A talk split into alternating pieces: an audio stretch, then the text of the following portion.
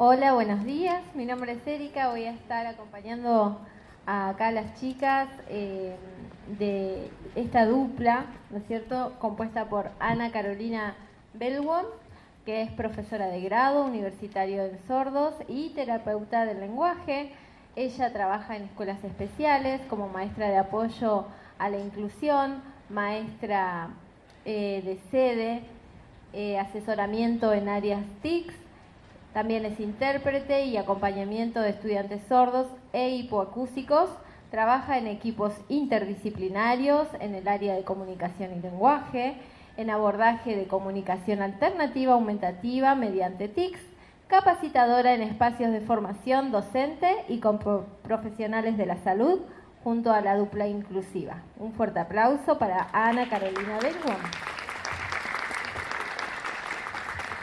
Quien acompaña esta dupla es Andrea Romina Vázquez, licenciada en psicopedagogía, especialista en educación y TICS.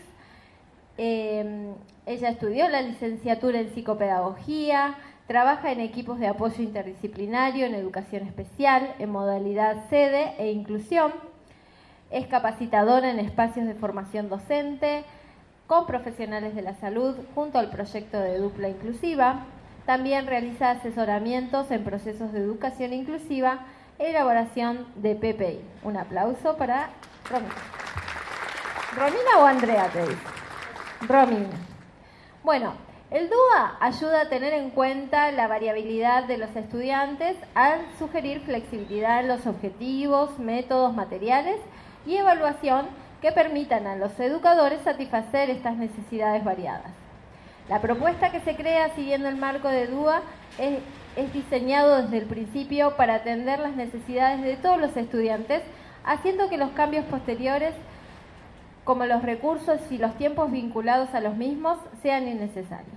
El marco del DUA estimula la creación de diseños flexibles desde el principio para que presten opciones personalizables que permitan a todos los estudiantes progresar desde donde ellos están y no desde donde nosotros imaginamos que están.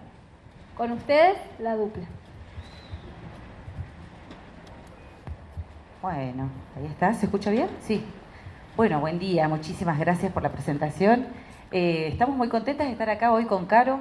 Ay, le vamos a pedir eso sí, que apaguen la luz. Les agradecemos mucho acá al señor que nos ayudó con el tema de la pantalla, un genio total. Para nosotros es muy importante la presentación audiovisual porque, bueno, justamente se trata un poco también de esto, ¿no? De poder llegar a los diferentes estilos de aprendizaje desde los distintos canales de comunicación. Así que hoy vamos a ir intentando eh, llegar a ustedes con esta temática eh, a partiendo de eso. Así que bueno, hoy la temática que nos convoca es el diseño universal para el aprendizaje o de aprendizaje. Y bueno, arrancamos. Carito. Arrancamos.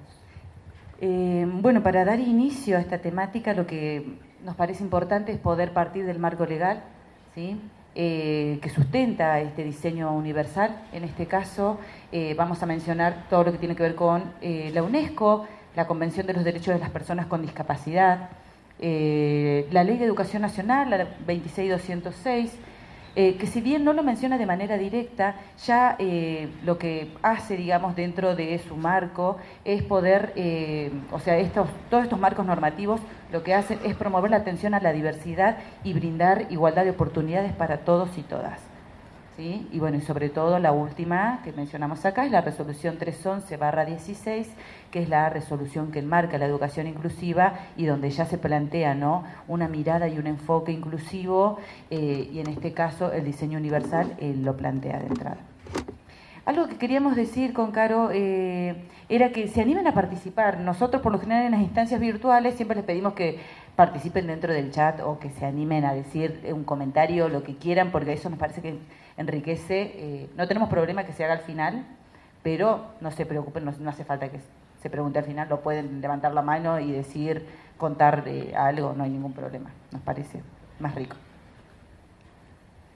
Ah, contarles de que acá están todos los links, Sí, ¿no? Cuando le llegue el material. Que vi a alguien que sacó una foto, yo vi, eh, no se preocupen porque este material, toda la presentación que nosotros vamos a hacer ahora, les va a llegar en formato PDF, donde ustedes van a poder acceder a todo, volver a releer y todos los links, los hipervínculos que están acá, los van a poder eh, tener a disposición para que puedan estar tranquilos. Profundizar en la temática. Para que puedan directamente dedicarse a, escuchar y a intercambiar con nosotras, así ya después tienen el material que les va a llegar.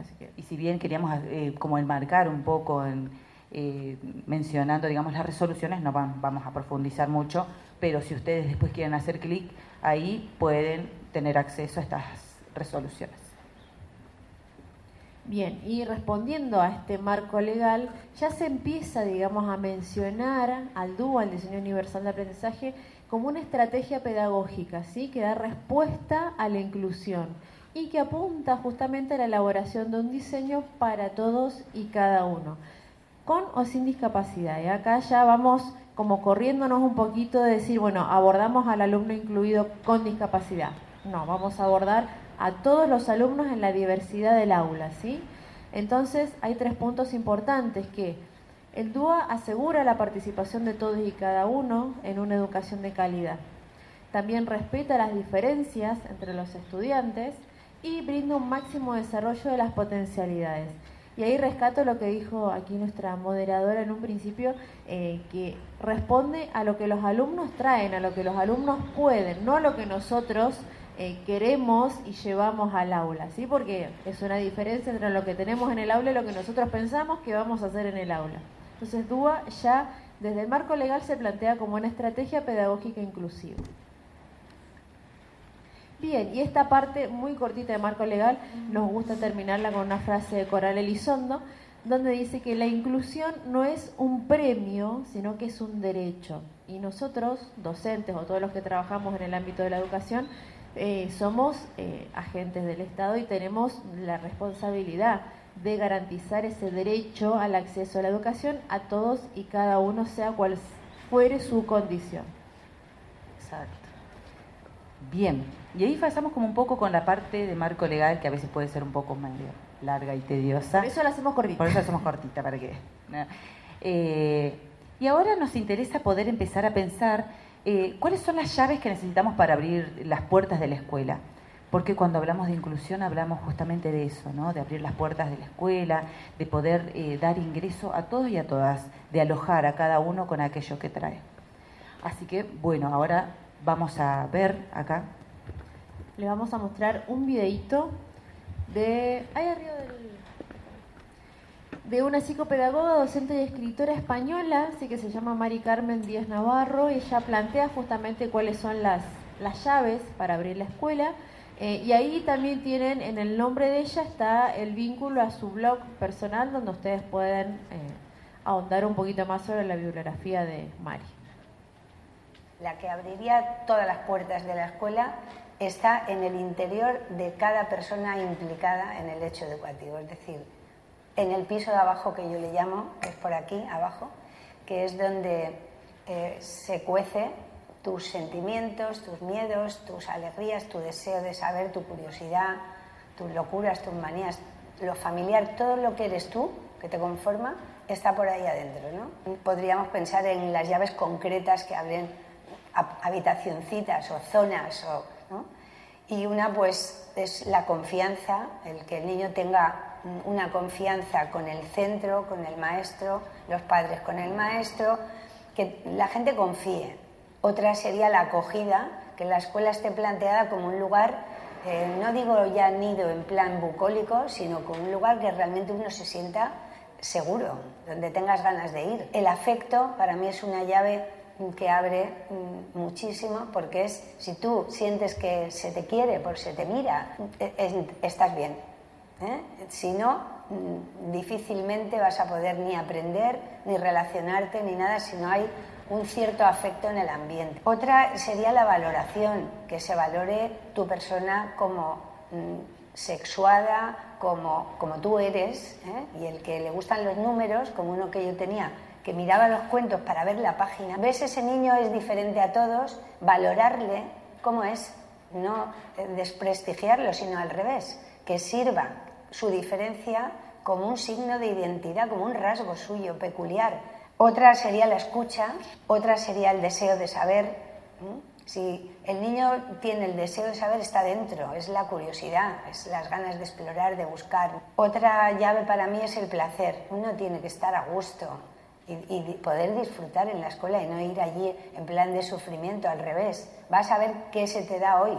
Otra sería el acompañamiento, sentir que estás acompañado con amigos y también con alguien adulto que está ahí y, te va como llevando, pero no en plan ni, ni autoritario, ni rígido, ni por mandato. Aprendes porque alguien va contigo. Otra llave para mí sería el regalo, que se, referiría a cómo eh, el maestro, las maestras, podemos ofrecer a modo de regalo, de presente, todo lo que uno ve mm, bello, todo lo que uno ve bueno, como sería el arte, como sería la música, como sería el baile, el teatro. El regalo es muy bien recibido porque se da con amor y además el niño lo recibe con placer porque suelen ser cosas buenas. Y la última llave sería el vínculo. Eh, digamos que también es una llave en cierta medida maestra porque liga a todas las demás. Si hay buen vínculo entre maestro y cada uno de los niños, entonces ese niño va a estar bien y va a ir aprendiendo. Entonces para mí estas llaves serían eh, algo resistente, algo que hace que la escuela se vaya, que vaya hacia adelante. ¿no? Y olvidémonos de las llavecitas oxidadas y lo que hacen es cerrar las posibilidades. No, los niños que no salgan de la escuela, hay peligro fuera. Y bueno, los niños tienen que salir de la escuela, ir a los museos, ir a los parques. Bien, bueno, nos encanta este video porque la verdad que resume en varias llaves, esa que nombras Mari Carmen, eh, que acá las, las, vamos a tener como para hacer un resumen muy cortito, ¿sí? Em, la confianza, el acompañamiento. La que más a mí me queda, que ella dice que es como una llave maestra, es el vínculo.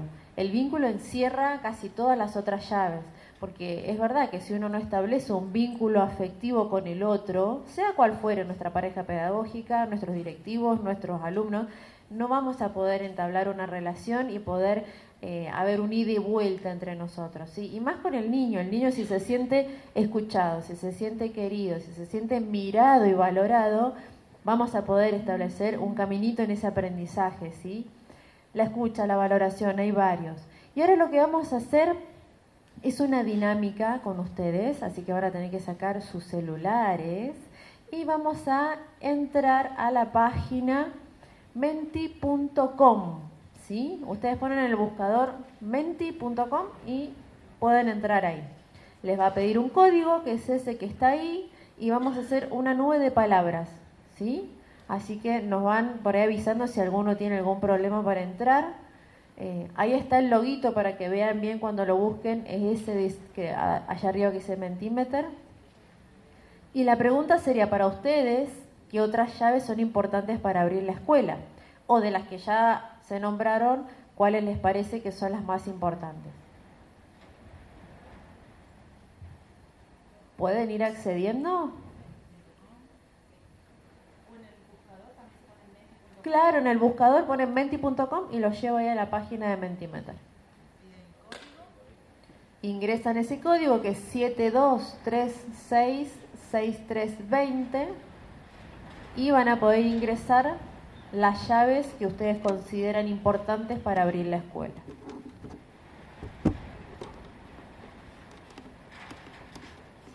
Pueden copiarse de las de Mari Carmen, ¿eh? no hay problema.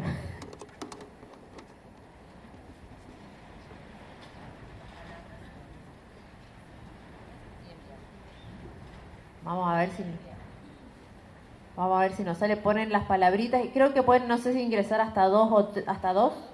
Pueden ingresar hasta dos, le ponen enviar y ahí vamos a abrir nosotros el Menti para ver cómo se va formando la nube de palabras.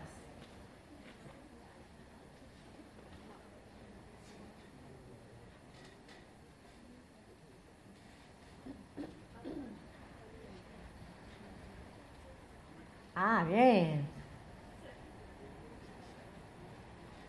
Ahí va. Vínculo. Bien. Vamos a la llave maestra. Bien, el vínculo. Buenísimo. La confianza. la empatía. Creer en el estudiante. Eso me también, encantó. ¿eh? Creer. Me encantó, creer. La, Porque con- la confianza en el otro, ¿no? Todos. el otro puede, el exacto. potencial. Todos de alguna manera pueden. Todos. El respeto. Mira, empatía salió, mira, justo por eh, salió dos veces, pero Claro. porque uno está con acento y el Igual otro que no. vínculo. ¿eh? ¿Quién la escribió sin acento? ¿Quién puso vínculo sin acento? Bien. Alojar. Bien, bueno, las palabras Bien. que salen más grandes son las que más se repiten. O sea que varios han elegido esa llave. Exacto, exacto ahí. La escucha, Creer en el estudiante. convivencia, bien. Estar disponibles, eso me encantó. Que ayer también lo escuchamos. eso. Qué bueno eso, el estar disponible. Afectividad, empatía. Alojar. Bien, pero el vínculo sigue siendo vínculo y confianza. Bien, respeto por la diversidad, cooperatividad. Excelente. A ver, ¿qué Bien. Cultura escolar, esa que te gusta a vos, la cultura Esa escolar. Esa Tal cual. también es súper importante. sí, porque si uno tiene en cuenta la cultura escolar, también se adapta, ¿no? Como los proyectos educativos institucionales también tienen que estar contextualizados al, a la población Claro. que asiste, ¿no? Buenísimo. Bueno, Bien. bien. pudieron entrar, pudimos hacer después a esta nube de palabras, les vamos a sacar un print pantalla y lo vamos a incluir en el material también. Es una herramienta re linda este Mentimeter para hacer, eh, digamos, interactu- interactuar con los chicos o hacer, tiene otro tipo de dinámicas también para, para poder trabajar. Más adelante vamos a hacer una más, así que ahí van a tener que volver.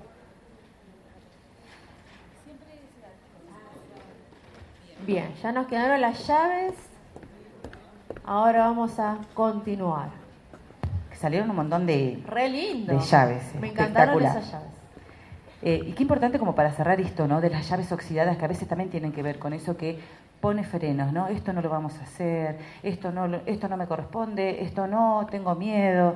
Y bueno, eso también muchas veces obstaculiza los procesos. Vamos a ir con un tarrito de W40. Claro. Empezar así, Ay, esas cual. llaves oxidadas. Bien. Ahora ya eh, comenzando un poco con los inicios del diseño universal, vamos a contarles muy rapidito una historia eh, que cuenta Coral Elizondo para poder hablar acerca de los inicios del DUA. ¿sí? Ella contaba que, eh, bueno, desde el libro este se acabó el promedio de Todd Rose, eh, menciona un poco lo que tiene que ver con la historia de la aviación americana. Y lo que contaba básicamente era que entre los años 1926 y 1952 eh, había como un modelo estándar de aviones. ¿sí? Lo que pasó fue que en un momento estos aviones empezaron a perder el control y habían muchos accidentes. Entonces ellos empezaron a pensar cuál era la falla. Pensaron que las fallas podían tener que ver con, con los pilotos, con las tecnologías, que capaz eran fallas también de los instructores, hasta que se les ocurrió pensar que podía tener que ver con el diseño de la cabina. Entonces fue así que se realizó un estudio donde se tomaron medidas de 4.000 pilotos. Se tomaron medidas de las manos, de los pies, de los dedos. Lograron encontrar 10 medidas que creían que podían englobar al hombre promedio. Sin embargo, estas 10 medidas no lograban ser compatibles con los 4.000 evaluados. Fue de esta manera que eh, llegan a la conclusión, en este caso el teniente Daniels hace esta conclusión, donde eh, menciona esto que es súper importante. Cualquier sistema diseñado alrededor de la persona promedio está condenado a fracasar. Es necesario cambiar el diseño del entorno. Son los entornos quienes deben adaptarse al individuo y no el individuo el que tiene que adaptarse a un entorno promedio. Y ahí ya vamos un poco con, este marco de educación inclusiva, ¿no? Porque de hecho cuando pensamos un poco en las barreras de aprendizaje, hablamos de barreras, barreras que tienen que ver con el entorno. Entonces se trata de poder cambiar aquello que está alrededor, aquello que, eh, que está en el entorno y no cambiar a la persona. Bien, justamente hablando de los inicios, el diseño universal no es un concepto que surge ya en el campo educativo, ¿sí? Sino que surge en el campo de la arquitectura, alrededor de 1970 más o menos en Estados Unidos. Hace referencia, este vendría siendo como el concepto bien teórico, ¿sí? la actividad por la que se conciben o se proyectan desde el origen productos, entornos, espacios, programas, eh, espacios físicos, programas, servicios que puedan utilizar todas las personas, ¿sí? En la mayor medida posible, sin necesidad de adaptación ni diseño especializado. Por ejemplo, un edificio, ¿sí? si el arquitecto lo va a diseñar, ya eh, desde el inicio tiene que pensar en rampas, en accesibilidad, en un ascensor, tiene que pensar en, pasillos amplios, en un baño que pueda ser para personas con movilidad reducida, para todos los posibles usuarios, ¿sí? Y no necesariamente tiene que ser personas con discapacidad. Puede ser una persona que va con muleta, puede ser una persona adulto mayor que tiene más problemas para movilizarse. Entonces ya se conciben estos espacios, productos y servicios para que puedan ser utilizables por todas las personas, o por lo menos la mayor cantidad de personas posible. Exacto. Por ejemplo, al pensar, no sé, en la construcción, ponele, de una escuela, ¿no? De antemano uno tiene que poder pensar quiénes podrían ser todos los usuarios de ese espacio y de entrada ya construir un edificio accesible. Bueno, ayer justo en la cena que teníamos hablábamos bastante en relación a esta cuestión de la accesibilidad, ¿no? No sería posible poder pensar una escuela o una escuela especial justamente sin las posibilidades de acceso, sin la posibilidad de rampas, de puertas amplias, de espacios donde los chicos y las chicas y todas las personas puedan manejarse de manera independiente. Bien, y surge también desde el diseño universal, surge, como decía Romy, el concepto de accesibilidad. ¿Qué pasa? Que no, nos encanta usar este, este meme de la verdad y la verdad. Digamos que está mal, pero no tan mal. La primera rampa es una rampa de acceso a un edificio, ¿sí? es el edificio donde vivo yo. Evidentemente está pensado desde un diseño universal porque la rampa está. Pero ¿qué pasa con esa rampa? Tiene un escaloncito. Entonces, una persona, cualquiera sea su dificultad motriz, no puede acceder de manera autónoma, porque la idea de la accesibilidad es que la condición es que la persona sea independiente para acceder a ese edificio, no que alguien tenga que empujar, no, depender de otro. Porque si alguien va a controlar, por ejemplo, ahí puede decir tranquilamente, ah, pero no, rampa tiene al lugar. Claro, le pusimos rampa. No, no, rampa está. Pero, bueno, está en esa de esa manera, ¿no? Entonces ahí no se asegura la accesibilidad. Está plantado desde el diseño universal, pero no cumple con el criterio de accesibilidad. En cambio, la segunda, sí, ahí se pusieron las pilas, también es de mi edificio. ahí podríamos decir que está la, tanto la accesibilidad como el Ahí sí, la accesibilidad se cumple porque es una rampa que no tiene ningún escalón, que es un poco más ancha, incluso está señalizada, está pintada tiene ya otra onda, digamos, como que podríamos decir que cumple con el criterio de accesibilidad. Y ahora vamos a ver algunos otros ejemplos muy cortitos.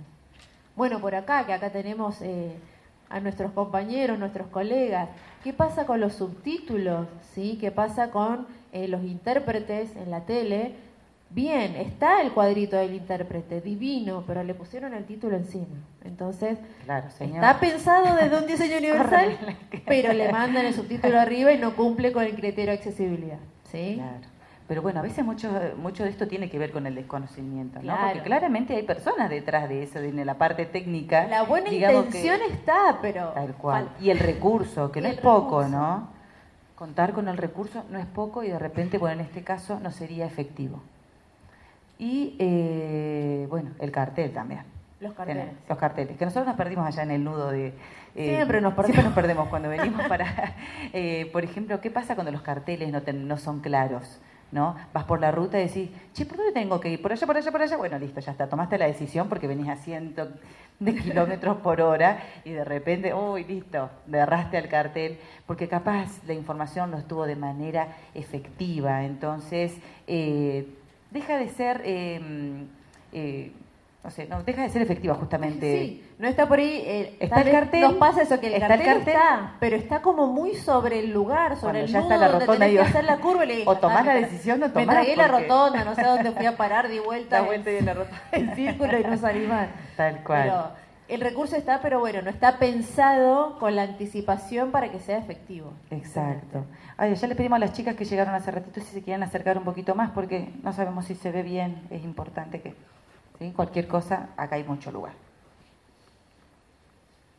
Bien, y ya pensando un poco en la escuela, ¿no? ¿Qué pasa en la escuela? ¿Acaso no ocurre lo mismo que ocurría en la historia de los pilotos? Pensando en esto de que estábamos buscando, ¿no? Ellos buscaban una cabina que dé respuesta a todos los pilotos, que entren todos ahí. ¿sí? Y en este caso, muchas veces en el aula intentamos hacer eso, ¿no? Una propuesta que abarque a todo, eh, a todo el grupo de estudiantes.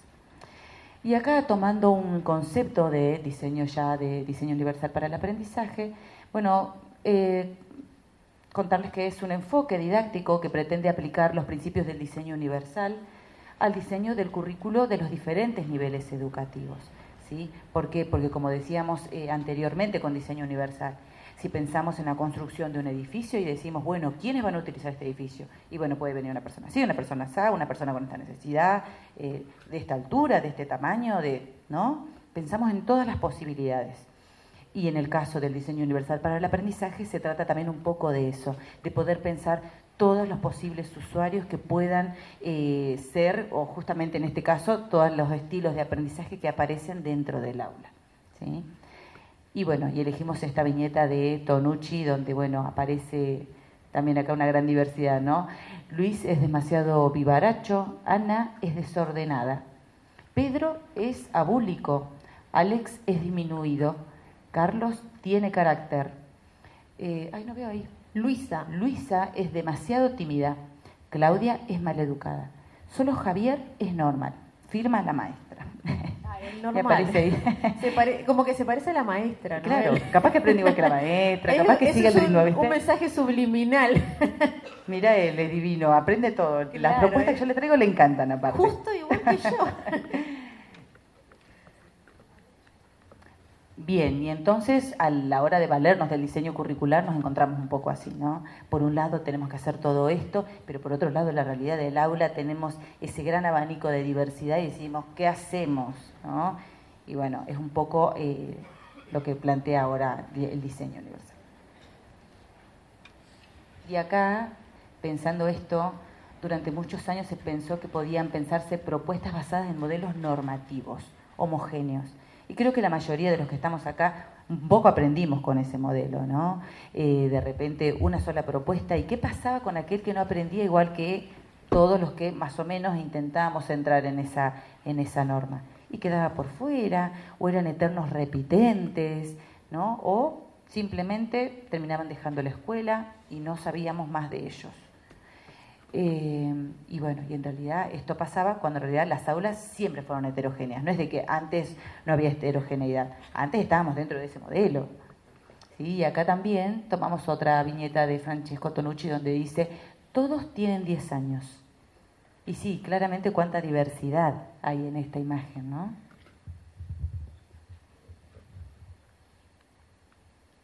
Bien, ya en definición así posta, uno viene haciendo como pequeños, pequeñas aproximaciones, ¿no? Pero la eh, definición surge, la principal del diseño universal de aprendizaje, fue desarrollada en el Centro de Tecnología Especial Aplicada. No por nada está relacionado justamente a las TICs, a la tecnología.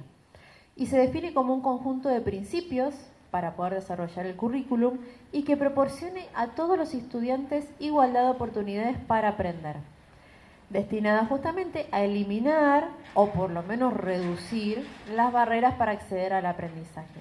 Esta definición igualmente está desde el 2011 y siempre está en revisión, ¿sí? En el índice de inclusión siempre ahí en el CAST están tratando de ir como puliéndola un poquito más. Y en este sentido justamente DUA ayuda a estar a la altura del reto de la educación inclusiva y volvemos al marco legal donde habíamos mencionado algo muy similar garantiza la igualdad de oportunidades en el aula. Y nos gustó, bueno, esta viñetita que justamente habla de las barreras y el diseño universal como posible herramienta didáctica para poder eh, disminuir esas barreras. Totalmente. Barreras didácticas sobre todo, ¿no? Sobre todo.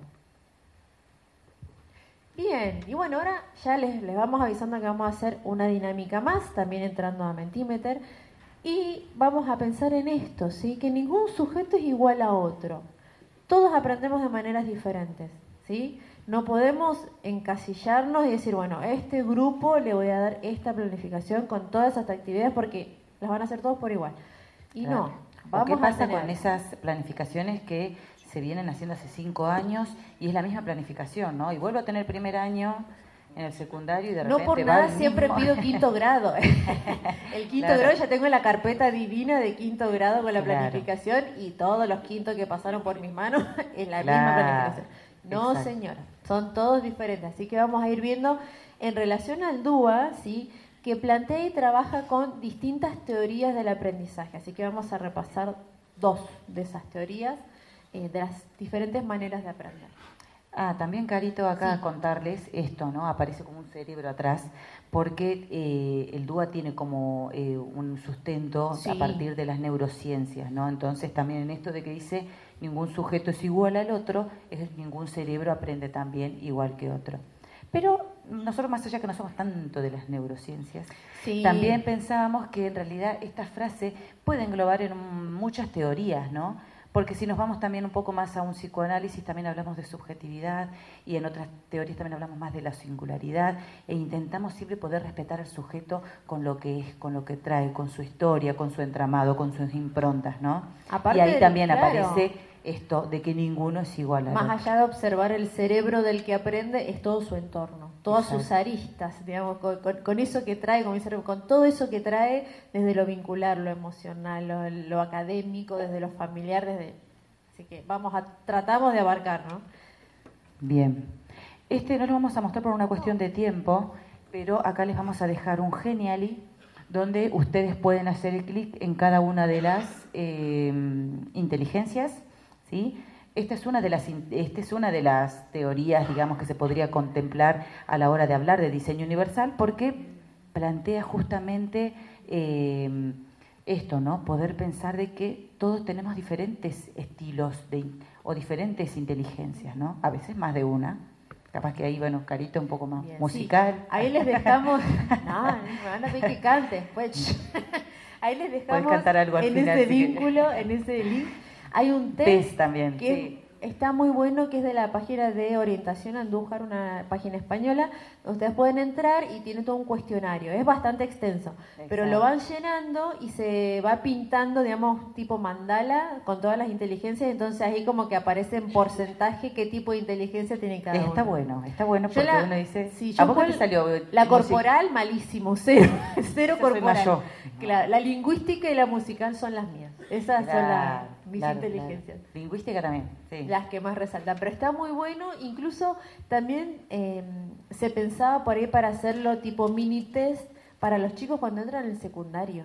Porque en el nivel medio, ya digamos por ahí al ser un poco más conscientes y ya tener un trayecto en primaria, eh, está bueno como una especie de test para saber ellos mismos que sean conscientes de, qué manera aprenden mejor. Así que es algo que está bueno para chusmearlo ahí.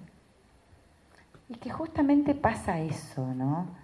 Ahora, pensando un poco en esto que vos decías, de poder identificar, los invitamos a ustedes a pensar en justamente en esto, en empezar en un viaje en el tiempo.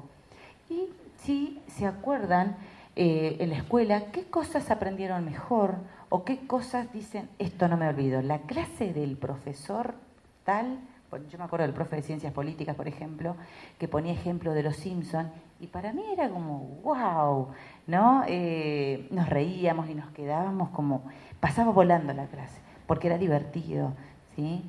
O cuando alguna profe en psicopedagogía de repente nos hacía hacer un roleplay y uno tenía que poner el cuerpo y te matabas de risa en esa situación y también son situaciones en las que decís, y bueno, de eso no me olvido más. Entonces, de esta manera, pero creo que en la medida que uno es un poco más grande, a veces logra poder identificar de qué manera aprende mejor. Que no siempre, ¿no? A veces uno va por la vida, no sabes, algunas cosas son más tediosas, otras menos, pero en la medida que van pasando, va, va siendo como un poco más, eh, más consciente de cómo aprende. Exactamente, de ese proceso. Así que los vamos a invitar a hacer una dinámica más. Eh, donde pueden, bueno, esta, ah, nos faltaba esta otra teoría, ¿sí? la de los estilos de aprendizaje.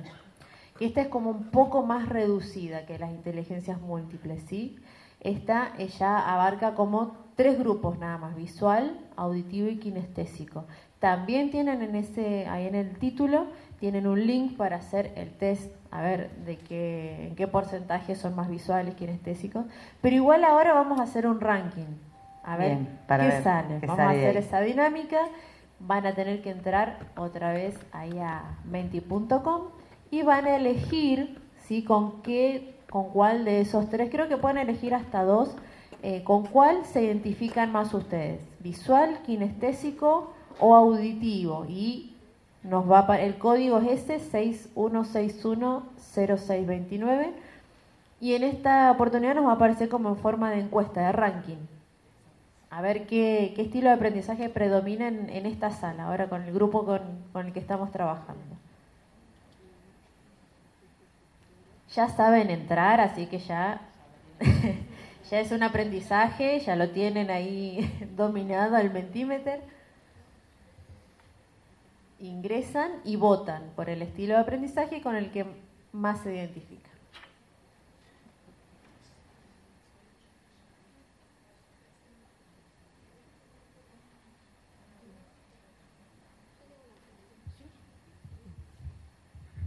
Yo tengo una pregunta. Eh, ¿Podés tener más de un estilo de aprendizaje?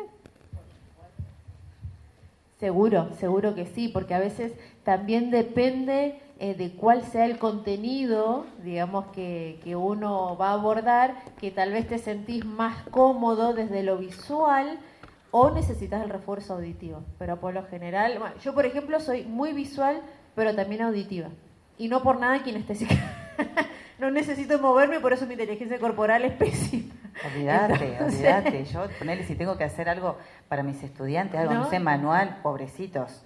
Imagina la producción que le puedo llegar. con todo mi amor. ¿eh? No, no, no sería mi fuerte. Pero sí, capaz el uso de las TIC. Recuerdo eh, una amiga que tengo, que ella en el, el audio, digamos, la conversación telefónica, Dos días después te la repite textual. Y bueno, esto denota, ¿no es cierto?, un, aprendizaje de tipo auditivo de ella. Hay personas que tienen esa facilidad por recordar lo que escuchó. Vos me dijiste la semana pasada que tal y tal cosa, tal hora, en tal lugar. Sí, entonces es como que... Esa memoria auditiva. Auditivo. También, también tengo memoria auditiva. Memoria visual también. Y eso a veces me lleva para algunas peleas. Depende algunas de la peleas, claro. ¿Sabes qué digo? Mira, me acuerdo muy bien lo que dijiste textualmente. bueno, excede el ámbito educativo esto. en lo personal puede aparecer eso. Claro. Pero mira. Igual pensar esto, ¿no? Que a veces en los estilos de aprendizaje también tiene que eh, tener con, en cuenta de cómo aprendo y también cómo expreso. Y sí, porque está muy relacionado. Todo con la forma en la que aprendo, en la forma en la que doy cuenta de lo aprendido. Exacto. Está muy relacionado. Claramente, capaz que ahí, digamos, uno también, ¿no? Que ahora lo vamos a ver también en uno de los principios del DUA, justamente también aparece como esta diversidad, ¿sí? Tengo modos de aprender donde de repente a mí me sirve mucho la imagen. Si no hay imagen, un poco que pasan cinco minutos y estoy como, ya está, perdí el foco de atención. Eh, pero de repente cuando hay algo visual, cuando hay algo que me atrapa y me, engancho un poquito más. Pero bueno, ayer justamente surgió esta, esta discusión, buena discusión, eh, en la cena, que decíamos esto, ¿no? Por ahí cuando uno va con, con, estas teorías al aula, ¿no? A plantearle al docente de grado, mirá, tenés que ir viendo más o menos cómo aprende. Ah, pero yo no voy a hacer 22 planificaciones distintas para ver cómo aprende cada uno de los chicos. Bueno, no es así, pare un poco, no, no se enoje. No es así, es tratar de observar, uno por ahí, como decíamos, en esa etapa diagnóstica, ¿no? que se decía antes, que ahora se dice periodo de ambientación, que tiene como por ahí otro nombre, observar al grupo. A ver, y les van mal las, las películas, les gusta ver todo escrito en el pizarrón, cuando yo hablo mucho y, y, no escribo, me prestan atención y vamos como haciendo subgrupos, ¿no? No es que tengamos que identificar cada uno de los estilos de aprendizaje, sino que vamos tratando de agrupar y ahí podemos diversificar un poquito más nuestra propuesta. Ampliar, ampliar y dar más como un abanico de posibilidades. Acá son casi todos visuales. Kinestésicos, no, no.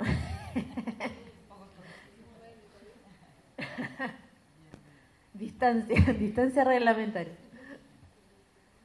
Bien, en este también vamos a hacer una captura de pantalla y también se los vamos a incluir en el, en el material.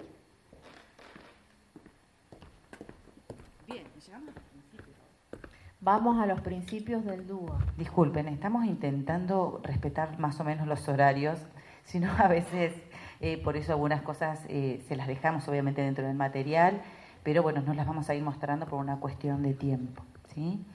Eh, bueno, vamos a arrancar con los principios del DUA, los cuales son muy importantes. vamos a ir describiendo cada uno de ellos y para ello tenemos unos videitos que armamos para ustedes. Así que esperamos que les gusten. Eh, ahí, Sole, sí, cuando quieras. Este primero, ah, anticipamos, ¿eh? Ah. ¿Qué? Vamos a presentar qué, principio vamos a hablar. Claro. Pequeño detalle. sí, sí, bueno, hacemos por ahí un, un repaso, ¿sí? Vimos marco legal, vimos las llaves para abrir las puertas, vimos los inicios del DUA, vimos un poquito de lo que es diseño universal, después vimos accesibilidad, estilos, estilos formas de aprender. Teorías, formas de aprender. Y ahora nos vamos a los principios. Son los tres principios. Vamos a empezar con el de motivación. Nos faltan los pochoclos acá. Ah, sí, bueno, este es el videito más largo, pero vamos a tener un video para cada principio. la motivación y cómo se manifiesta.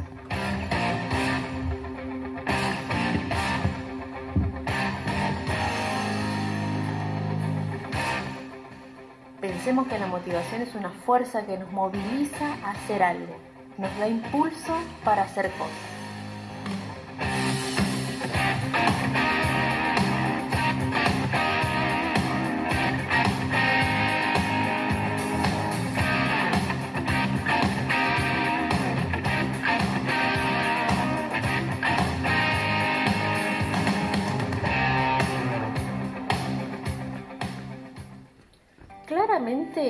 No siempre estamos motivados. Por ejemplo, cuando Megamente venció a Metroman y ya no tenía con quién luchar. Su foco de interés simplemente desapareció. ¿Le, ¿Le pasa algo, señor? Solo piensa un poco. Lo tenemos todo y no tenemos nada. Ya no tiene chiste. Disculpe, no comprendo, señor. Porque lo logramos, ¿no? No, pues usted lo logró, señor. Sí, me dejó eso muy en claro. ¿Y por qué es que me siento tan melancólico? ¿Melancólico? Infeliz. No, eh, bueno, eh, ¿qué tal si mañana vamos a raptar a Roxanne Richie? Es lo que siempre le levanta el ánimo. Buena idea, Servil. Pero sin él, ¿qué caso tiene? Cuando se despierta la motivación, se activan las redes afectivas y nos sentimos enérgicos, vivos. Así logramos llegar a nuestros objetivos. Como esa vez que Shrek intentaba llegar a Fiona que estaba bajo el hechizo de la hada madrina. A pesar de todos los obstáculos y junto a la ayuda de sus amigos, pudo lograr llegar a ella utilizando todos los recursos posibles.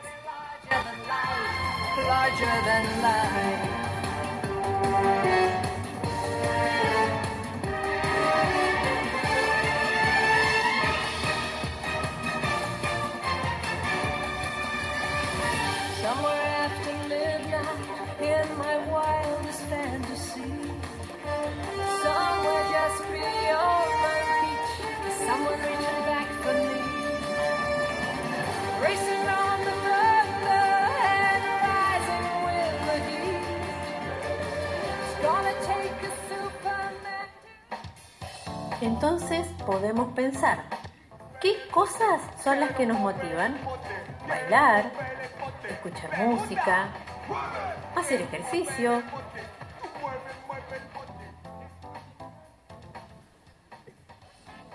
Las anécdotas llamativas también. Por ejemplo, cuando Homero era profesor y la única manera de captar la atención de sus alumnos era contando historias personales. Que haya pagado 10 mil dólares por este curso. ¿Para qué fue la cuota de laboratorio? No, no, no, no se vayan a, a ver. Ah, tengo una historia de dos eh, matrimonios jóvenes. Ah, eso suena interesante. La dama de este matrimonio tiene una interesante costumbre de alcoba. Al parecer se vuelve loca de deseos y su esposo le talla los codos. ¡Queremos nombres! Bueno, llamémoslo simplemente eh, el señor X y la señora Y. En fin, el señor X le dice, Marge, si esto no enciende tu motor, dejo de llamarme Homero J. Simpson.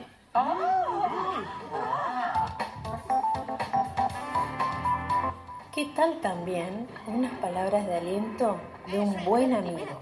Hay que hacer las cosas bien, ¿no? ¿Ahora de qué estás hablando? Tienes que esperar a que el obispo diga la frase de... Que hable ahora o calle para siempre. Y es cuando tú dices, yo me opongo. Ay, no tengo tiempo para eso. Ay, espérate, no seas necio. Escucha, tú amas a esa mujer, ¿no? Sí. ¿Quieres abrazarla? Sí. ¿Complacerla? Sí. Pues dale, dale toda tu ternura. A las chavas les gusta lo cursi. Ah, está bien, ya entendí. ¿Y a qué hora dirá esa frase? Hay que entrar a ver. Lo importante ante todo es creer. Y qué hermoso mensaje nos deja finalmente el maestro Tortuga cuando nadie creía que Po pudiera ser el guerrero dragón. Y así logró promover sus expectativas, dando pie a nuevos desafíos. Necesito su ayuda, maestro. No, solo necesitas creer. Prométemelo, Shifu. Prométeme que vas a creer. Lo... lo intentaré. Bien.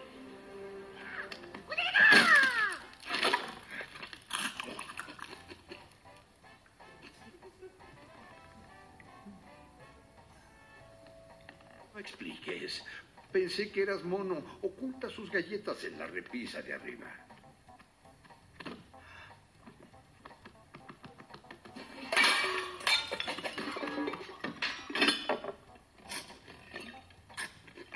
Mírate. Sí, ya sé, doy asco. No, no, digo, ¿cómo llegaste ahí arriba?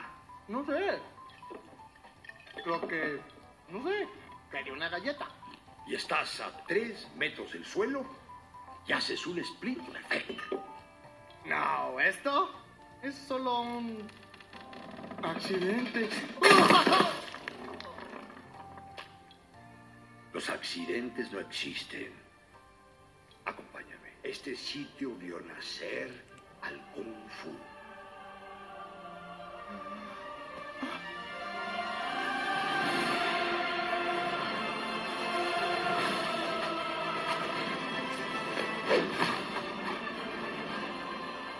¿Quieres aprender Kung Fu?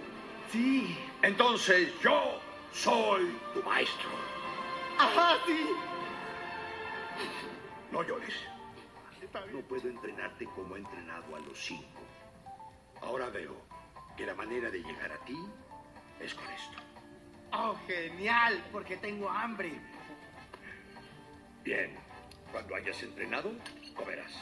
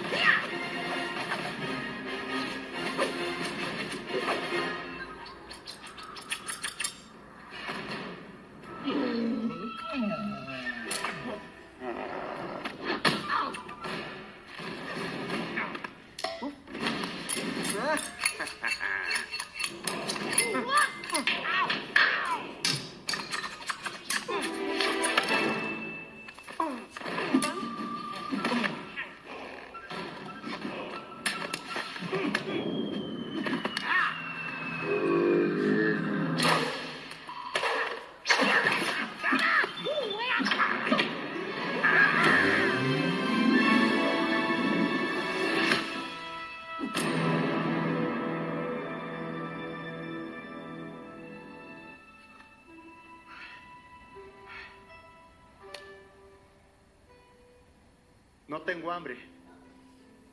¿Y a ustedes qué cosas los motivan?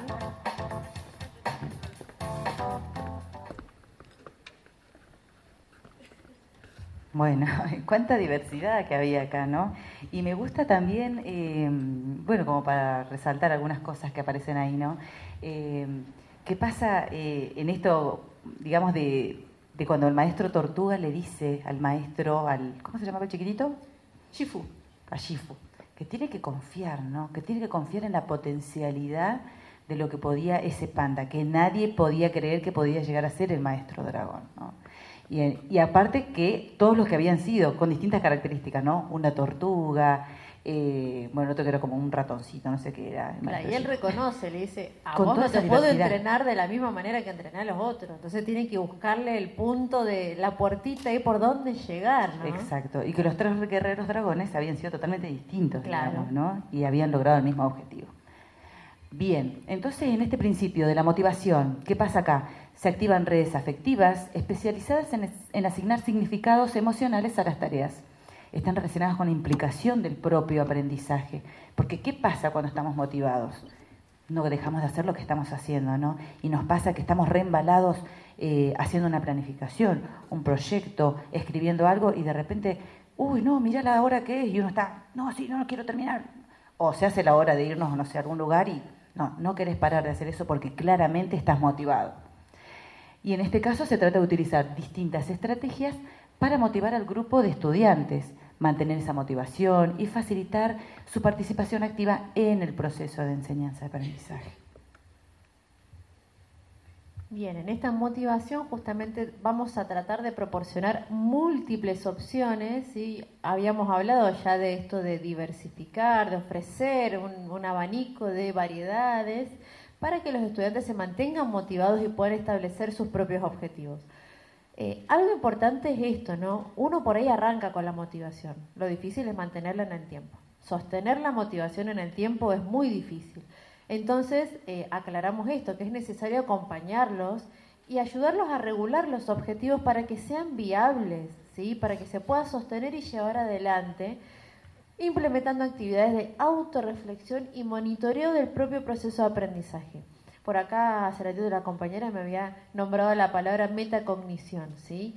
Eh, está buenísimo que ya desde pequeños empecemos a hacerlos conscientes de su proceso de aprendizaje, que sean ellos los protagonistas, ¿no? Y van descubriendo de a poquito en que se equivocaron, en que fallaron, en que pueden mejorar. Entonces, hablamos de eso en la motivación. Y justamente hablando de eh, opciones, ¿sí? tenemos tres pautas ¿sí? para tener en cuenta la hora del principio de motivación. Captar el interés, mantener el esfuerzo y la persistencia y propiciar la autorregulación. Acá hay eh, algunos ejemplos, ¿no? Pero hay un montón. Después les vamos a dejar la guía DUA de aplicación donde tienen explicado uno por uno y cada uno con un montón de ejemplos. Acá hacemos un recorte como muy, muy, muy chiquitito porque es amplísimo el tema. En cuanto a captar el interés, habíamos hablado de objetivos personales, ¿sí? porque podemos tener un contenido en común, pero un objetivo personal tal vez de este alumno para este contenido es llegar hasta acá, porque desde lo que puede es hasta esto pertinencia y utilidad, ¿sí? que le encuentren el sentido y el significado también a ese contenido, ¿no? Y que eso también los motiva a aprender. Reducción de distractores, que a veces es medio complicado porque, bueno, depende, ¿no? Del espacio físico, depende de los recursos que tengamos, pero en lo posible que no hayan distractores.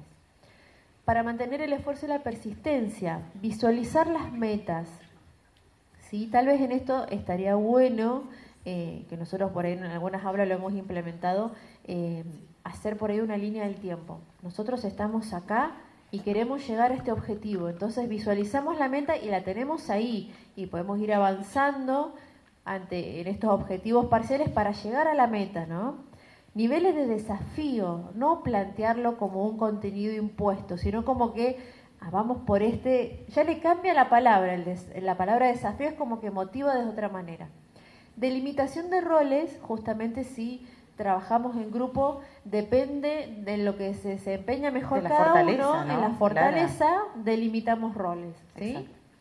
Y en la lista, bueno, lo que es propiciar autorregulación, listas de control, por ahí el, el checklist, digamos, de, ah, bueno, esto ya lo hicimos, vamos por acá, bien, esto ya está cumplido. Recordatorios y el monitoreo, que volvemos otra vez a la actividad de metacognición, ¿no? de monitorear el propio proceso de aprendizaje. Tal cual. Bien, bien. Esto igual, no se olviden que lo van a tener y también lo vamos a mandar, ahora van a ver que van a poder hacer clic en un PDF y van a tener esto más ampliado para poder profundizar, ¿sí? ¿Recreo no va a haber? No, no tenemos tiempo para No. recreo. Vamos a pasar. Lo lamento, chicos. Lo lamento, Se quedaron sin recreo. tiempo, nos quedamos- Nos quedamos sin recreo. Se quedaron sin recreo. Pero bueno, vamos a intentar que sea dinámico igual. Eh, ¡Uy, se me fue! Se me fue Sole para ponerme el video. Ahí está. Ah, vamos al segundo principio. Vamos con el... A ver, volvemos para atrás. No, ahí, Ahí. estamos. Eh, vamos con el principio de representación. Ahora vamos a hablar del principio de representación, el qué del aprendizaje. Muchos recordamos a aquel profesor, esa clase especial que nos impactó, que dejó una huella por algo en particular, una experiencia, una sensación, una emoción. Vamos a ver ahora algunos ejemplos de clases no convencionales.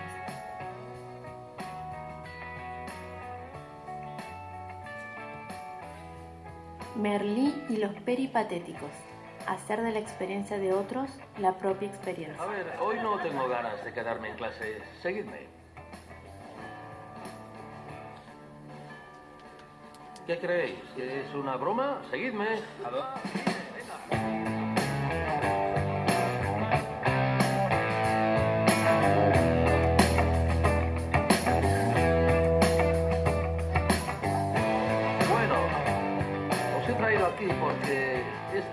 Parecido un lugar inspirador. Y también para explicaros que hace más de 2000 años hubo unos estudiantes de filosofía que se llamaban los peripatéticos. Patéticos. No, no, no, peripatéticos. Eran estudiantes de la escuela aristotélica, ya hablaremos de Aristóteles. Recibieron ese nombre porque filosofaban mientras caminaban.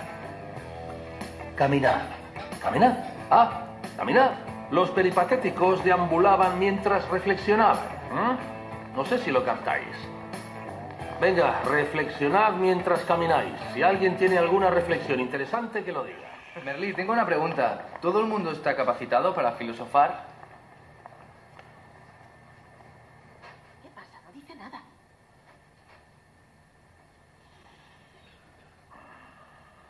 He estado callado por dos razones. Para pensar en la respuesta y para demostrar que cuando uno piensa la gente lo mira mal. ¿Por qué el pensar está mal visto? ¿No debería ser al revés? ¿No es más censurable la gente que no reflexiona sobre las cosas? También al profesor sustituto de Lisa, que usaba un montón de recursos para dar su clase. Schwa.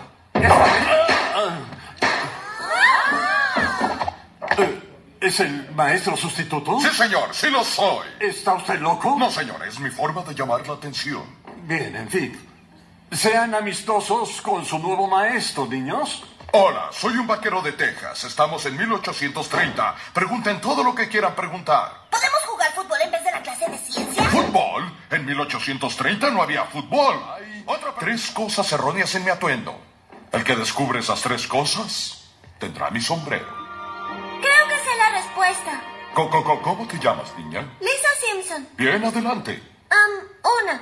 Ahí dice estado de Texas y Texas no fue estado hasta 1845. Muy bien. Um, dos. El revólver se inventó hasta 1835. ¡Excelente! Y tres. Usted tiene aspecto de judío. ¿Crees que soy judío? O italiano. Soy judío. Y no había vaqueros judíos. Muy bien, excelente. Y cómo olvidar la clase magistral de don Ramón cuando explicaba el símbolo de veneno poniendo todo el cuerpo.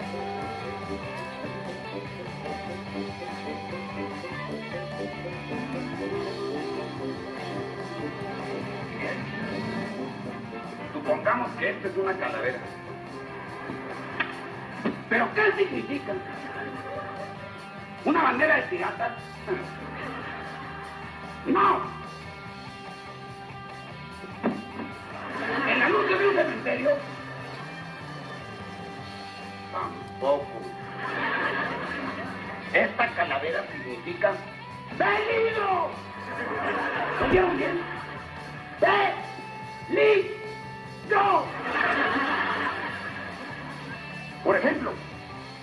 ¿Lo vieron bien? significa que esa botella contiene veneno. Y si ustedes la beben,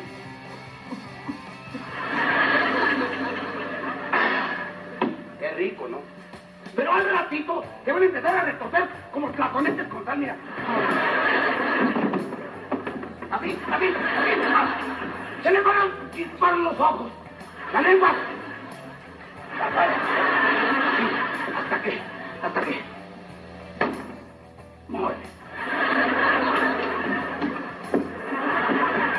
Al otro baño. Ahora, si esa calavera está en donde hay cosas de electricidad y ustedes meten la mano,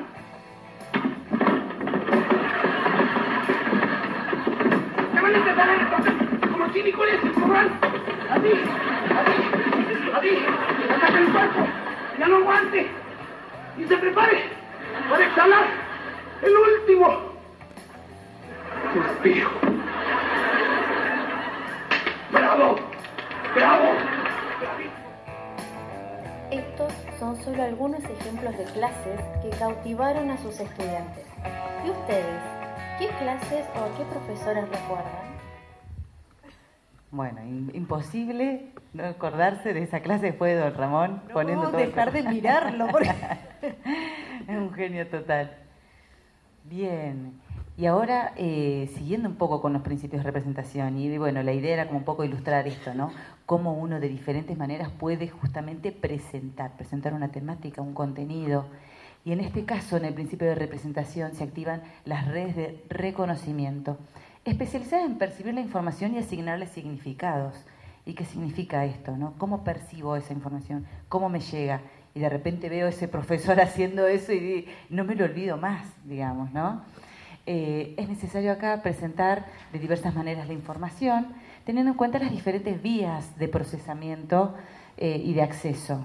¿sí? En este caso, volvemos como a mencionar acá lo que hablábamos hace rato en relación a los estilos de aprendizaje. Entonces presento un contenido y presento una imagen y presento un, o un video que tiene la parte audiovisual y presento alguna experiencia, o como Merlí, ¿no? llevándolos a los chicos a la cocina y no sé, y trabajando en esto para, para que ellos, para que ellos sean significativo eso de lo que él quería hablar.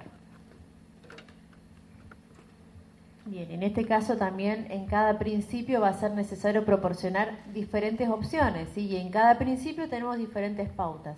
En el caso del principio de representación tenemos estas tres, la percepción, el lenguaje y los símbolos y la comprensión.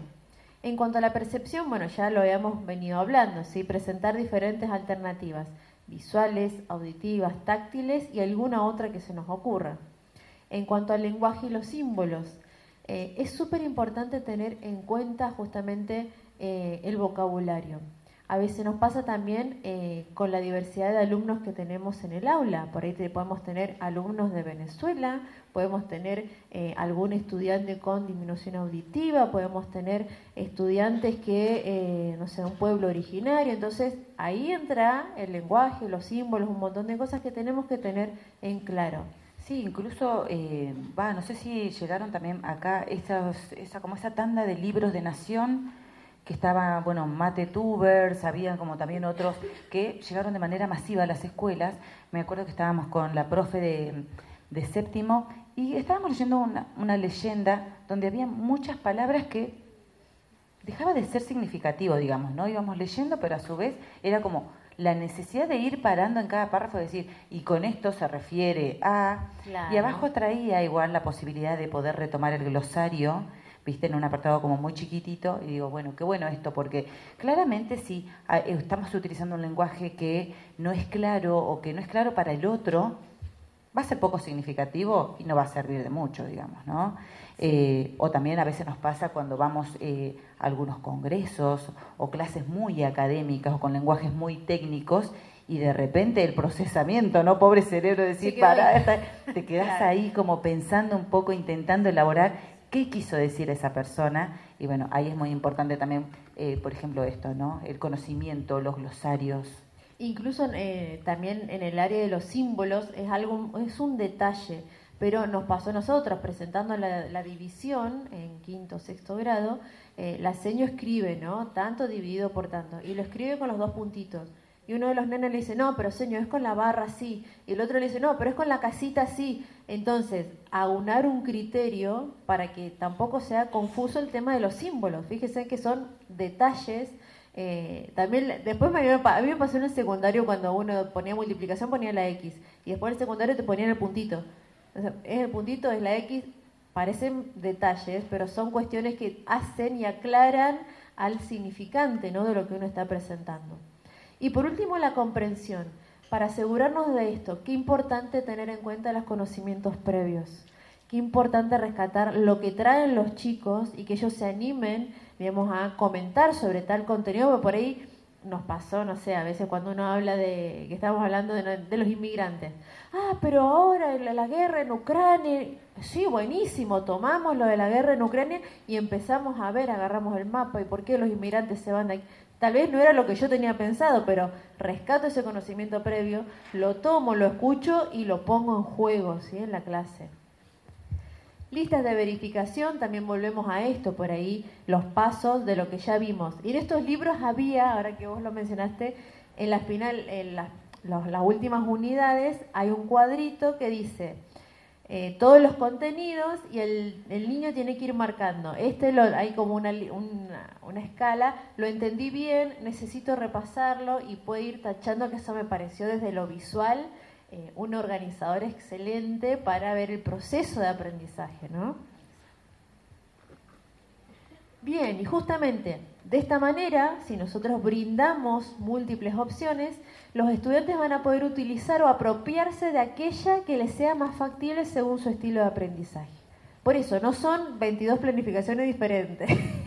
Hacemos una propuesta abierta y cada uno va a tomar lo, con lo que se sienta cómodo según la forma en la que aprende. Bien, y también acá tenemos algunos ejemplos, ¿no? Por ejemplo, eh, trabajar acerca de una novela. Tenemos la novela esta, Qué vergüenza, de Paulina Flores, en el, en el formato tradicional. ¿Esto se trabajó en séptimo, Carito? Sí. Sexto. Sexto. Eh, por otro lado está la misma versión, pero en audiocuento. Está la versión en podcast también como posibilidad. eh, la lectura grupal, que nos parece una instancia hermosa, ¿no? Donde pueden ir Excelente. leyendo los chicos, se van divirtiendo. Están más atentos porque en cualquier momento les va a tocar, ¿no? Y también es una instancia de que cuando se hace de manera recurrente está bueno porque los chicos lo, lo esperan o lo actúan también. Y los que algunos, no se van dicen animando, diálogos. viste que por ahí algunos al principio no lo leen, después se van animando a poquito el tono de voz, a impostarla. Parece que no, pero son cosas que por ahí de la pandemia nos quedaron ahí. No se pudo, digamos, trabajar todo esto de la lectura grupal, de poder leer, la fluidez, eso está buenísimo. Exacto. Y entonces la idea es acá poder ver cómo se puede presentar un mismo contenido de diversas maneras. Bien, y Bien, pasamos. Estamos, estamos Ah, sí, vamos, Estamos vamos rápido, rápido. ¿eh? Pero... No los queremos aburrir. Eh, pero bueno, vamos por el tercer principio entonces. Ahí. Principio de acción-expresión. Si hablamos del principio de acción y expresión, debemos pensar en el cómo del aprendizaje. Y en este sentido, analizamos de qué manera expresamos mejor aquello que aprendemos. No en todas las formas nos sentimos cómodos demostrando el saber adquirido. Las formas que elegimos tienen relación con nuestras fortalezas, con nuestros talentos. Vamos a ver algunos ejemplos. Empecemos por Anne y su gran capacidad para la lectura.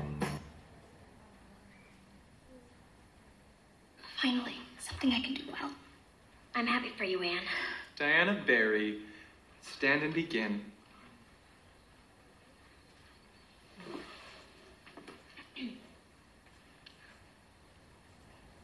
A perilous life and sad as life may be, hath the lone fisher on the lonely sea. Perilous indeed. Sit down. New girl. Up. Continue.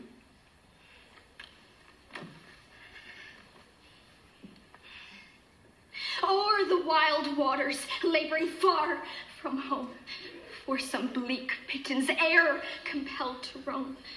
Few hearts to cheer him through his dangerous life, and none to aid him in the stormy strife. Mm-hmm. Companion of the sea and silent air, the lonely fisher thus must ever fare. She's good.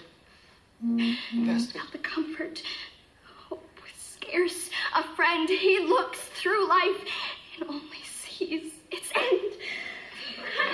Sit down. La posibilidad de aprender en compañía y con la ayuda de otros. Nosotros te ayudamos a estudiar, mamá. Claro que tendremos que reducir nuestra acaban de casar y buscan su primera casa, señor y señora. Superman. Ay, no le haga caso a mi esposo. Es un pobre idiota. Yo soy veterinaria y necesito tener animales enfermos en mi casa. ¿Está permitido? En mi casa, olvídalo. Bueno, este vecindario es una zona R3. Se permiten perros, gatos, monos que contesten el teléfono y... um, mm, nunca podré memorizar esto. Cuando yo tuve que aprender la Carta Magna, compuse una canción. En 1215 ya duda, duda, el rey y los varones firman duda. El día del embargo llegaron los del banco, impuestos e intereses los pagamos con creces. El banco habló. Tengamos en cuenta también la flexibilidad a la hora de entender otros modos de aprender y de expresar la información. Hicieron el eco, es normal. No hay derrame pericárdico. No, debe haberlo, no. No hay otra explicación. El eco es normal. Significa que perdimos el tiempo.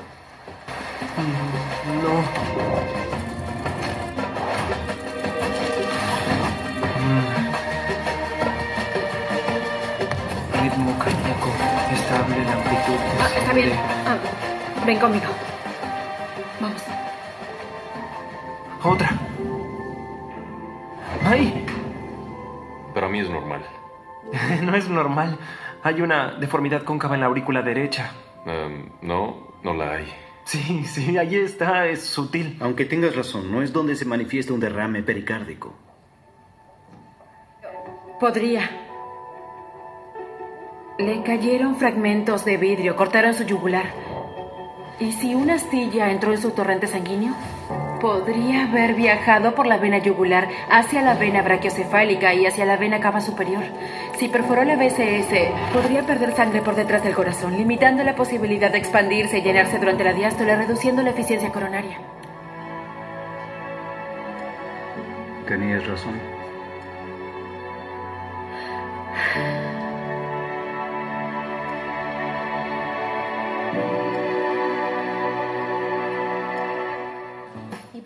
Último, la posibilidad de demostrar el saber de diferentes maneras.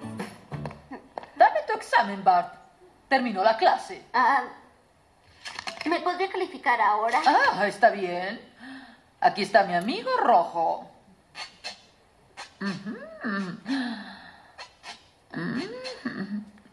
Bueno, Bart, 59. Reprobaste. Ay, no, no puedo creerlo. Lo sé, lo sé. Otro año juntos. Ah, será el infierno.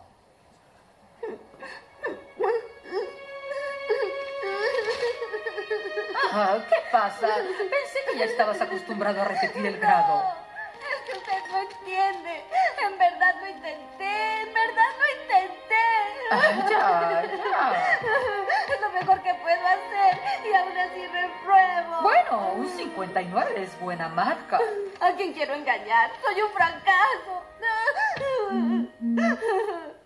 Ahora sé cómo se sintió George Washington cuando entregó Fort Necessity a los franceses en 1754. ¿Qué? Sí, ya sabe, la famosa derrota con los franceses.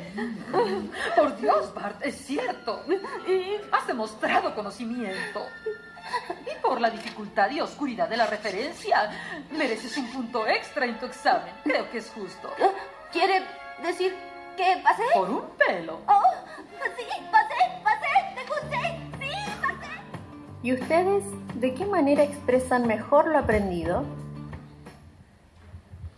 Bueno, y acá también, ¿no? Se relaciona bastante con el principio de representación porque también aparecen los diferentes modos y pensamos en esto también, qué pasaba cuando teníamos, cuando éramos chicos y había que hacer la exposición de algún tema y nos empezábamos a repartir, ¿no? Bueno, vos escribí acá, bueno, ¿quién va a hablar? Bueno, ¿quién va a hacer esto? ¿no? Y también empezaban a aparecer ahí las fortalezas de los modos eh, justamente de expresión, de expresión de aquello que aprendimos.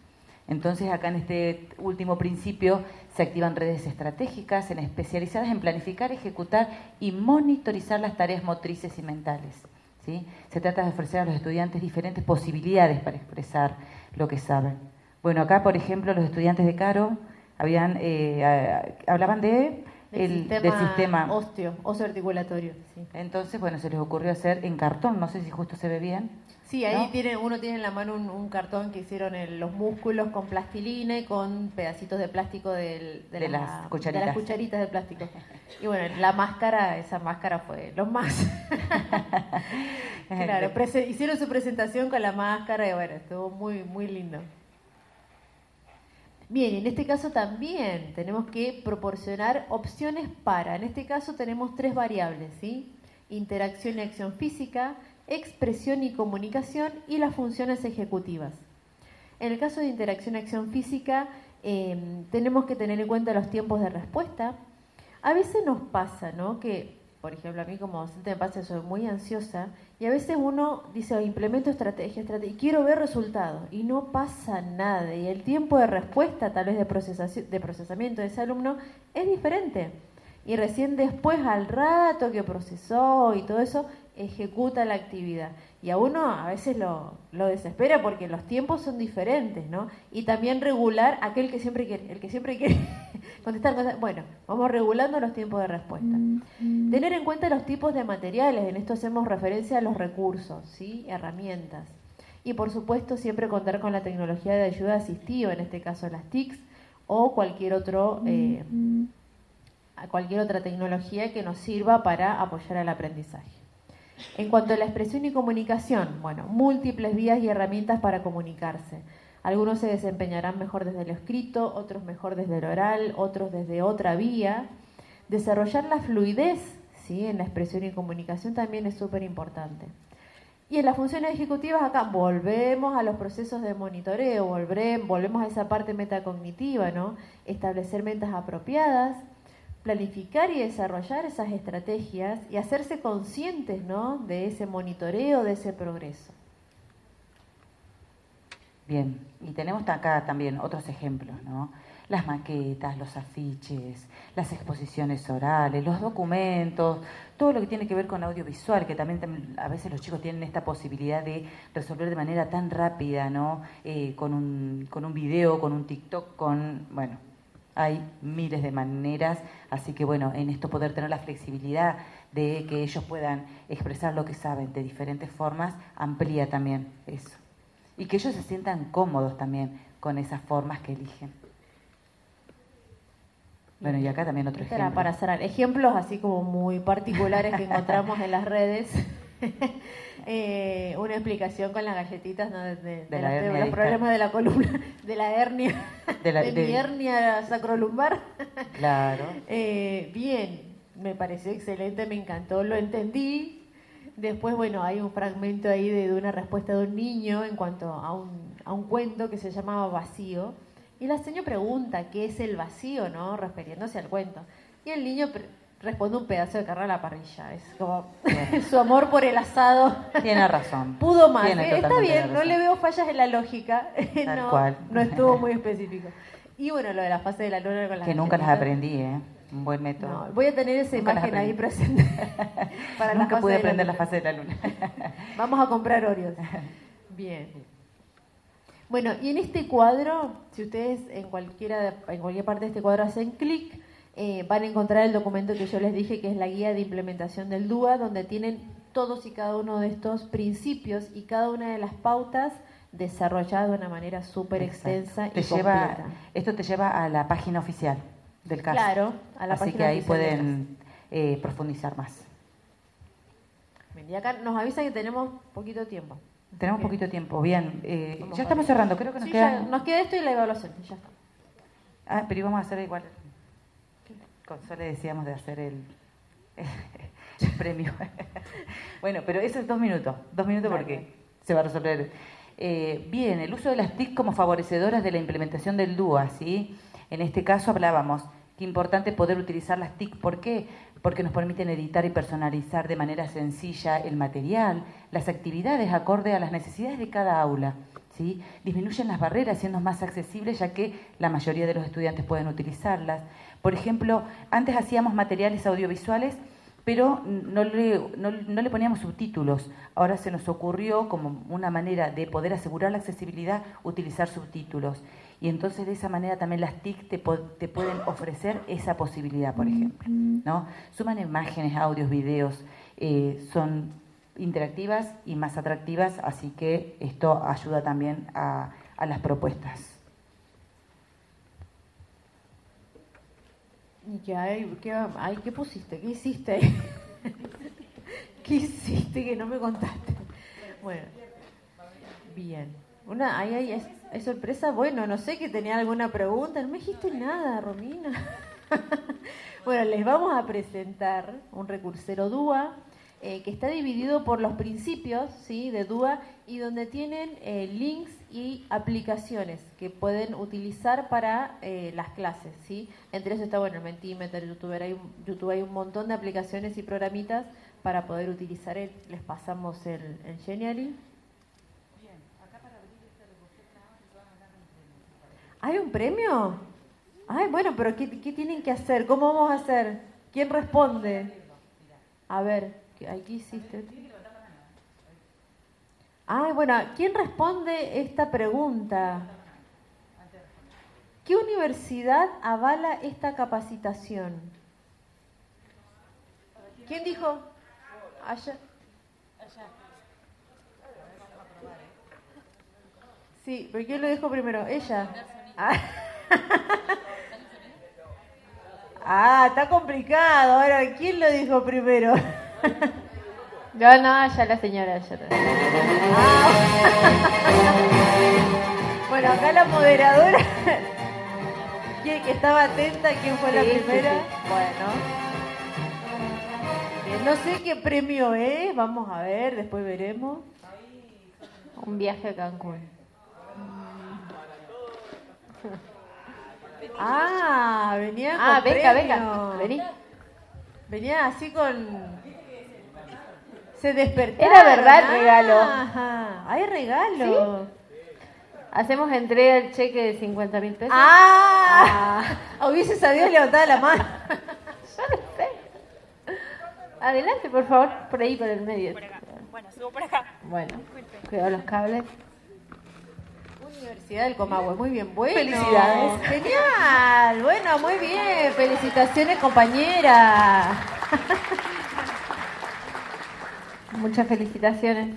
Excelente. ¿No hay otra pregunta? No. Ahora que sabemos que hay premio de verdad. Era como para acá, se despertaran. La motivación. Es la motivación, claro, el recurso sorpresa, el factor sorpresa. Claro, si no lo vamos a mostrar porque si no se nos va a hacer muy largo, pero era para poder abrir el recursero y está a modo de eh, Genially y ahí como yo les decía, tienen divididos por estilos de aprendizaje o por principios del DUA, cada una de las que pueden llegar a utilizar.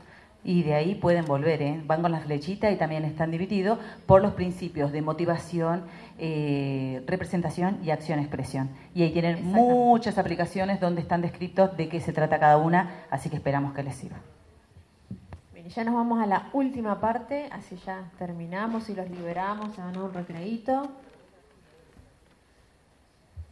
Si alguno tiene una pregunta, anda un, micrófono inalámbrico por ahí para hacerla a las chicas. Ahí Cari tiene el micrófono.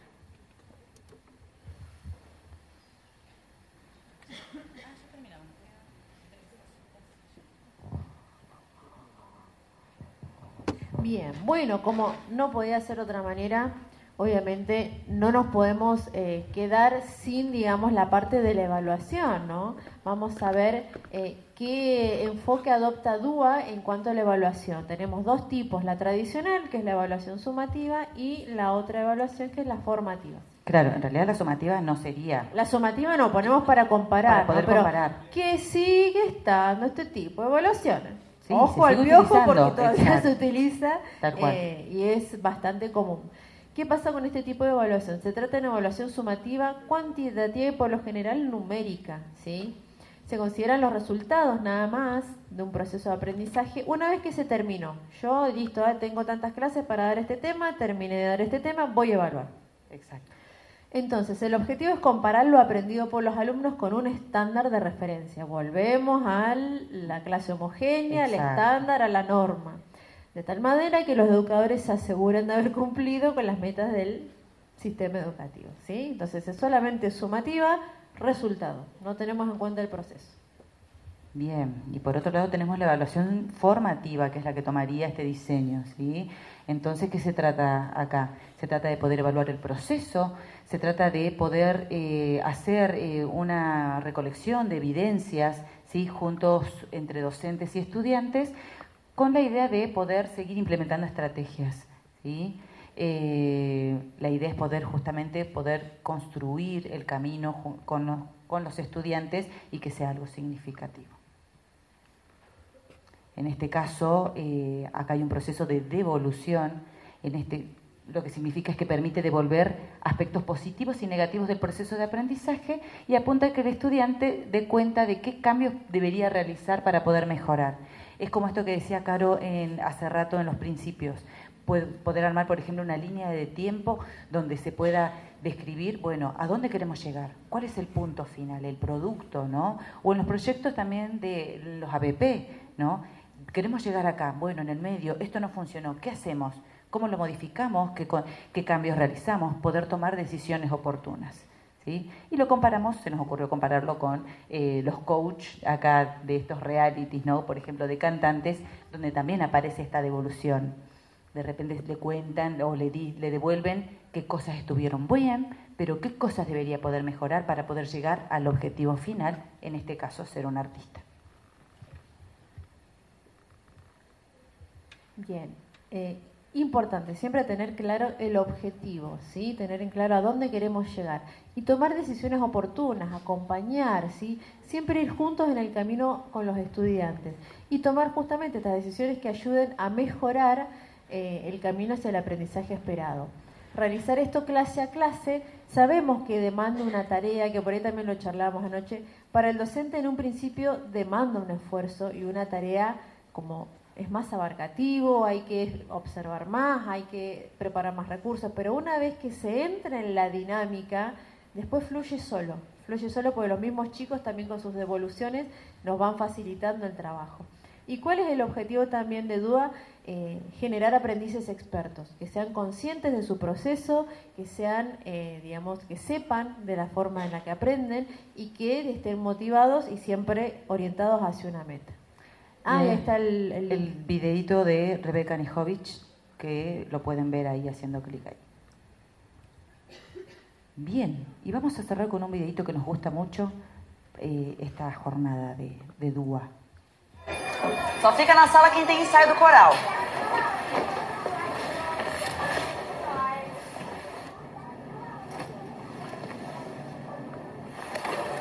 Chup, chup, chururu,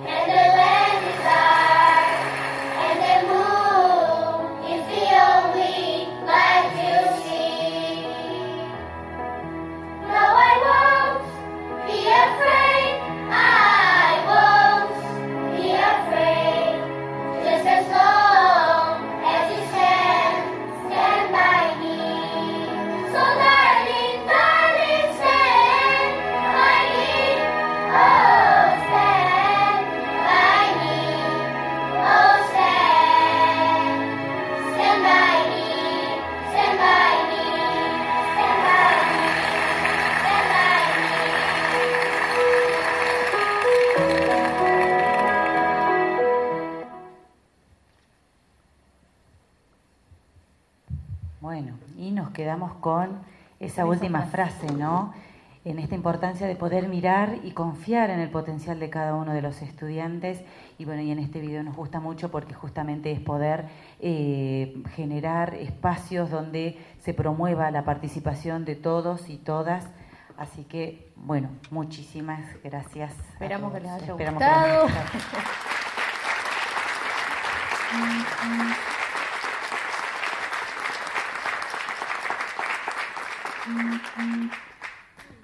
Bueno, y tiene nuestras redes sociales si nos quieren seguir, si quieren chusmear. Hay varias capacitaciones que tenemos grabadas en YouTube, en Facebook. Así que bueno, estén atentos ahí. Les agradecemos un montón la invitación a los chicos del IFD. Así que los liberamos para que vayan al recreíto, ¿no? Me parece.